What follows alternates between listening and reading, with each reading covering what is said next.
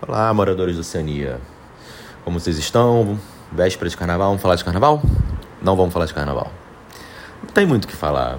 Ano passado, se não me engano, eu falei de um livro que me ocorreu, que é um livro bem bom, chamado Gaytástrofes. Que é isso mesmo, tá? É catástrofes, só que com gay, assim, no começo.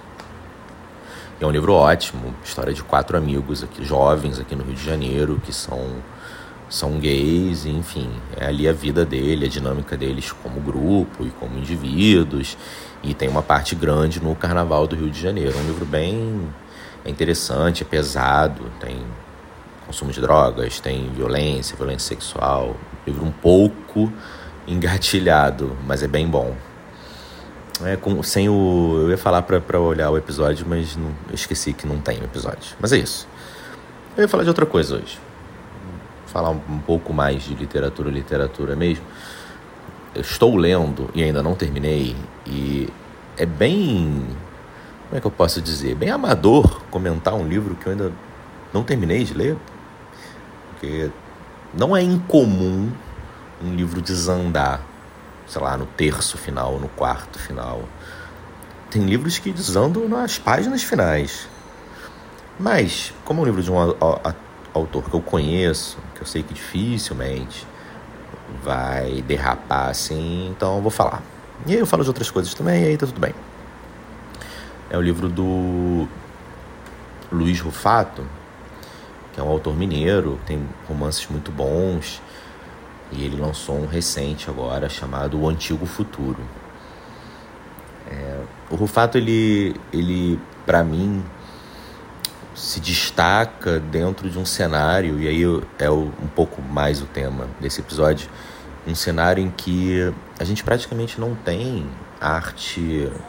É, eu não queria usar a expressão proletária nem operária, que eu acho que ficou um pouco da. Assim, eu, eu considero que proletário tá, é um termo universal. Inclusive fora do conceito marxiano, que é mais restritivo. Operário realmente fica mais difícil, mas dá também. Mas enfim. É, mas como soa para todo mundo como uma coisa muito datada, muito anos 30, eu, eu gosto às vezes de fugir para um arte trabalhista, arte sobre o trabalho, etc.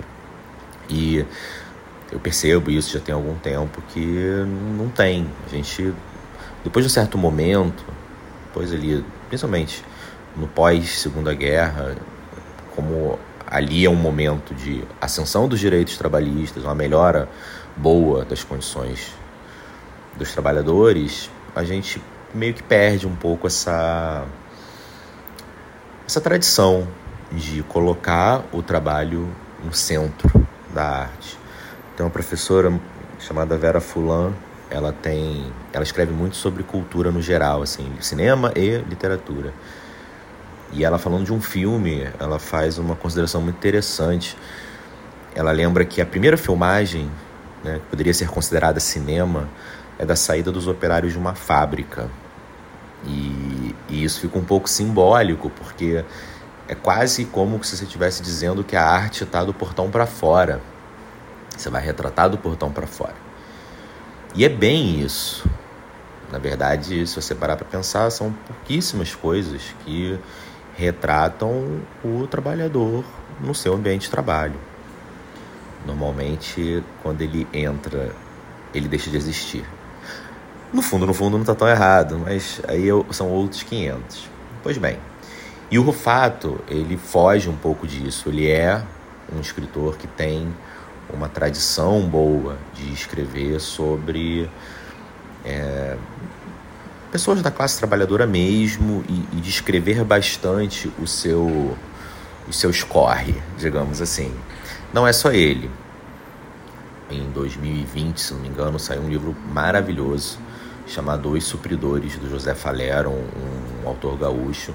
E naquele livro também tem. Começa pelo nome, né? Supridor é o repositor de supermercado que dois personagens principais são repositores do supermercado e tem toda a coisa deles trabalhando, né, sendo explorados, dando volta no gerente, morcegando no trabalho, enfim. O ambiente de trabalho está ali muito presente. Quando eles batem o cartão, a história continua, ela não é interrompida. E depois o livro fica maravilhoso, porque o personagem principal ele tem uma epifania. Eu, eu acho que eu já fiz isso em algum outro episódio. Já falei. Ele tem uma epifania e ele meio que se liga na questão da mais-valia, sabe? E fica puto, assim, faz um discurso inflamado. No fim das contas, eles resolvem é, traficar e, e e é interessante porque aí ele junta um grupo e tem um cara que é, porra, que é todo, é, é o cabeça do negócio, né? O cérebro por trás do, de tudo. Mas ele faz questão que. E tem gente que tem trabalhos menores, né? Menores assim. Enfim, não desimportantes. A gente tem que se, se policiar para para não desmerecer nenhum, mas é, ele poderia tranquilamente ser o dono do negócio e ele faz questão que todo mundo receba igualzinho. E, mas é raro você ter um livro assim. Ele, esse livro, esse livro é muito bom, é muito bem escrito, ele seria maravilhoso, ponto. E tem esse plus que é se destacar num cenário em que a gente vê muito pouca coisa escrita ali sobre essas relações. Estão surgindo muitos relatos de trabalhadores precarizados, principalmente trabalhadores de aplicativos. É, e são ótimos. Só que normalmente eles se concentram num tipo de narrativa. E isso não é uma crítica, não, tá? É só porque a gente, a gente sempre quer que o leque se expanda. Eles se concentram muito numa narrativa confessional, uma coisa meio diário. Que é muito bom, mas é, eu acho que o componente ficção é muito importante. Isso você percebe, nesse livro do José Falera é muito legal, se percebe isso, porque assim, por um exemplo, tá? Um exemplo técnico. Você tem os diálogos com moralidade fortíssima. São as, são as pessoas falando ali no dia a dia deles. Né? Pessoas com uma instrução formal é, deficiente, tal, etc. Mas, é, quando é o narrador falando, você já tem um, um português da norma culta. E essa, essa quebra o tempo todo ela é interessante. O tem um filósofo francês chamado Jacques Rancière, ele fala um negócio que eu amo. Até tava lembrando, tava pensando para gravar esse esse episódio e até botei de novo, já foi meu status do WhatsApp, botei de novo, que ele diz o seguinte: O real precisa ser ficcionado para ser pensado. É bem interessante isso, porque muitas vezes como é que eu posso explicar isso? É difícil até explicar. Muitas vezes você reage, muitas vezes não, você reage diferente a uma narrativa real, por exemplo, quando você sabe que aquilo é uma questão jornalística, algo que foi vivido pelo autor. E você se reage de uma forma, e quando você sabe que é 100% ficção, você reage de outra. E a ficção, por incrível que pareça, ela ajuda você a se entranhar muitas vezes na narrativa real. Porque a gente tem uma série de. A gente levanta uma série de barreiras quando a gente lê um texto confessional. Isso acontece com todo mundo, é natural. Você tende a ou rejeitar completamente a narrativa, se você já parte de uma posição contrária à do autor, à do texto, ou você pode entrar numa concordância irrefletida, se você previamente já concorda e, com o autor ou com o texto. Quando você entra numa questão via ficção, essa barreira cai um pouco, porque você se permite mais é aquela coisa da suspensão de descrença, que vai servir tanto para você acreditar que o homem pode voar no Superman, quanto para você aceitar que um personagem que entre em algum tipo de estereótipo na sua cabeça faça alguma coisa que não não combina com a ideia que você tinha. Não sei se eu me fiz claro. Então, o eu estava lá no, nos supridores, né? Então, os supridores têm consegue desenvolver muito bem isso. Pois bem, o Rufato ele já tem uma narrativa mais um pouco mais introspectiva. Não tem tantos diálogos, não usa tanto a questão da oralidade. Ele segue a cartilha mais tradicional desse tipo de literatura, que é uma coisa tendendo ao realismo. Isso é interessante porque a gente a gente começa a literatura, aí eu vou usar proletário, operário, porque era o, te, o termo que se usava antigamente. A gente começa ali no final do século XIX com o Germinal, do Zola. É, e é, bom, no auge ali da, da segunda revolução industrial, um livro que se passa com mineiros, não as pessoas que nascem em Minas, tá? É, eu lembro quando lembro quando os mineiros chilenos ficaram presos num, num, numa mina e aí alguém perguntou mas o que que, mas o que, que mineiros estavam fazendo no Chile, sabe? É, eu, sempre que eu falo mineiros, eu, eu, agora eu penso nisso. E então o Zola foi muito, muito inteligente de usar, porque os mineiros sempre foram ali uma, uma categoria muito representativa da, das questões da classe trabalhadora. É, a exploração, as péssimas condições de trabalho. Por outro lado, também a grande capacidade de organização para formular demandas. Então, eles, você consegue contar a história do capitalismo e da revolução industrial a partir da história dos mineiros. Não é à toa que Dona Margaret Thatcher perseguiu tanto essa classe. Né? Meio que você consegue até dizer que acaba uma espécie de liberalismo capitalismo é, e inicia-se um, neoliberalismo com essa o, o fim, o, o, enfraquecimento de uma categoria tão representativa. Mas ter diverso. E aí ele conta, é um livro que se passa contando como, eles, né, como é a vida dos mineiros. E, e é um livro com, é, com um realismo forte. O, o Zola ele foi, ele pesquisou mesmo, ele foi ver como era, ele foi testemunhar, né, apesar dele não ser. Né? Ele já era um, um escritor consagrado, então já era da burguesia artística, digamos assim.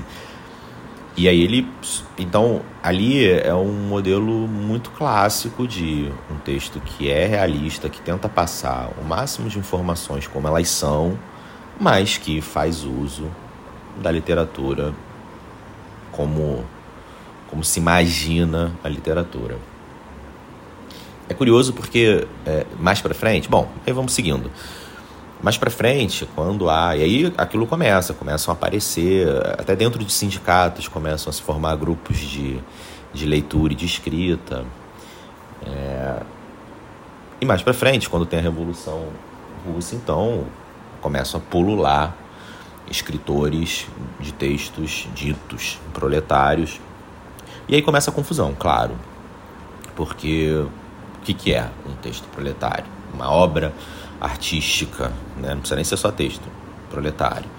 É aquele que tem o proletário como, o proletariado como objeto central da história que está sendo contada. É uma. Foi, por exemplo, a, a, a característica principal do Germinal.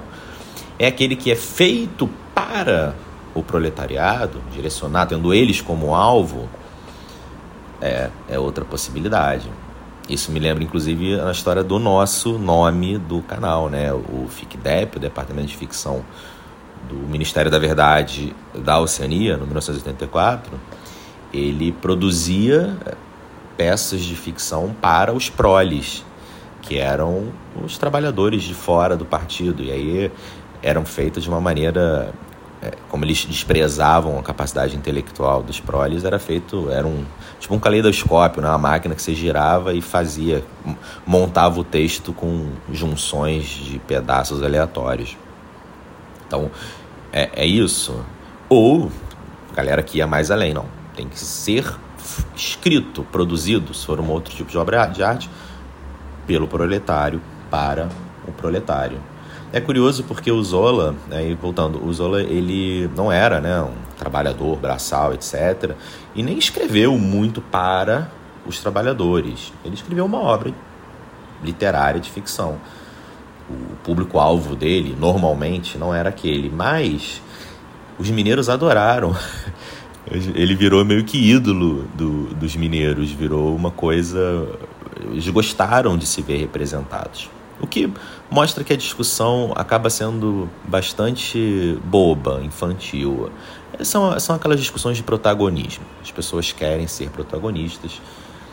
É, tem a discussão que é importantíssima também, que é se você pretende fazer algo num, num tom panfletário de propaganda ou é, ignorando esse fator.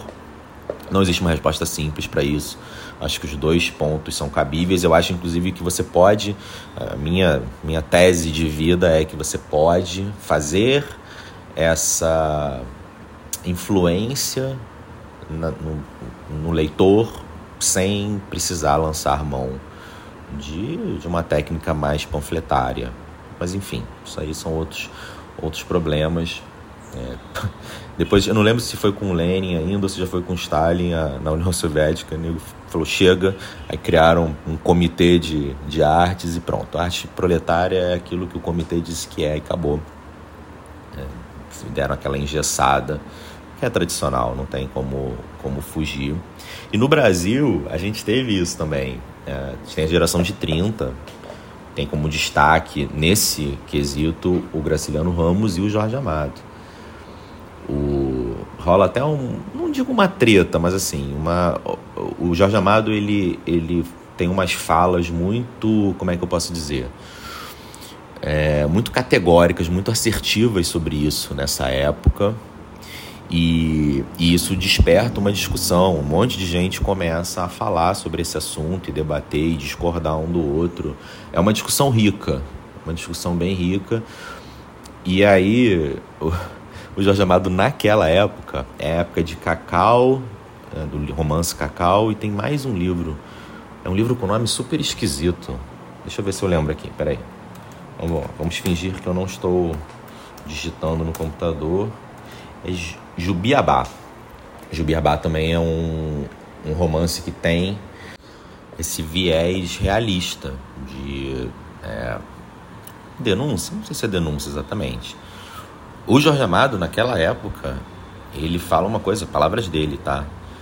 Que a literatura proletária deveria ser balizada por uma honestidade que colocaria a realidade em posição hierarquicamente superior em relação à elaboração estética. Pesado, forte isso, não é à toa que gerou discussões, ou seja, é, entre escolher, na hora de escolher qual caminho você teria que ir, você deveria ir para o caminho da máxima realidade, ainda que isso sacrificasse a questão estética. De novo, não tem uma resposta certa para isso. É, mas como eu falei, eu acho que quando você ignora a ficção, a parte estética da arte no geral, você levanta algumas barreiras em relação ao receptor da obra. Mas é isso, e aí a gente tinha, por exemplo, o Graciliano Ramos, que também fazia esse tipo de literatura, também retratava as pessoas das classes mais baixas, mais sofridas, mas naquela época ele já caminhava para uma coisa com uma outra estética, não era aquele realismo cru, puro. Apesar de a gente pensar, ah, pô, Vidas Secas é um livro árido também na linguagem e tal, mas é, há uma questão estética ali, total. Diferente de você simplesmente é, tentar contar uma história sem. Estou usando uma figura de linguagem, tá? Mas sem, sem adjetivos. E bom, é, o problema, e estava ótimo, enquanto a gente estava produzindo textos assim, obras literárias assim, e discutindo sobre o que, que era e o que, que não era, estava ótimo. O problema é, chega um determinado momento que a gente para de falar sobre isso, a gente para de, de contar, a gente para de narrar o que acontece com o trabalhador dentro do trabalho. Todas as agruras que sofre.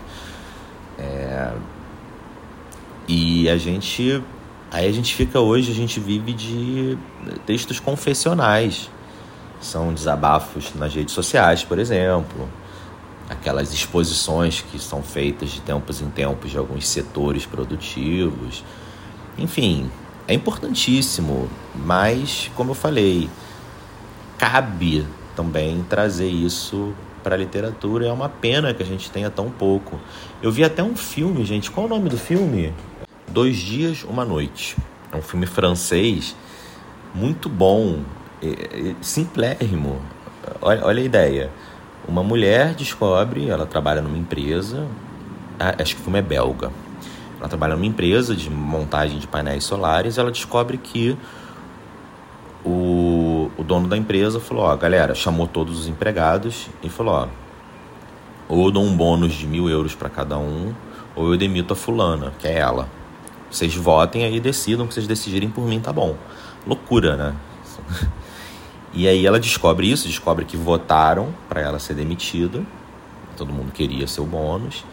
E ela começa a correr atrás de um por um dos colegas para convencê-los a, a mudar o voto. Ela, ela, primeiro convence o dono da empresa a refazer a votação. E aí ele concorda, tipo assim, ah, beleza, hoje é sexta, então segunda-feira de manhã a gente refaz a votação. E ela começa a correr todo mundo tentando convencer. E é, é maravilhoso, porque a premissa já é a premissa do trabalhador sendo jogado contra o trabalhador. Bem legal. Mas, de novo, são, é tão pontual, a gente vê tão pouco isso. É... E é isso. Acho que acabou. 21 minutos. Hoje foi bom. Hoje eu até acho que eu viajei menos, né? Mas é isso, gente. É consciência social no carnaval, se a gente não se falar até lá, talvez a gente se fale, mas se não, não nos falarmos, consciência social, é, pergunte em quem a pessoa votou antes de beijar na boca. E é isso, tá bom? Então tá bom.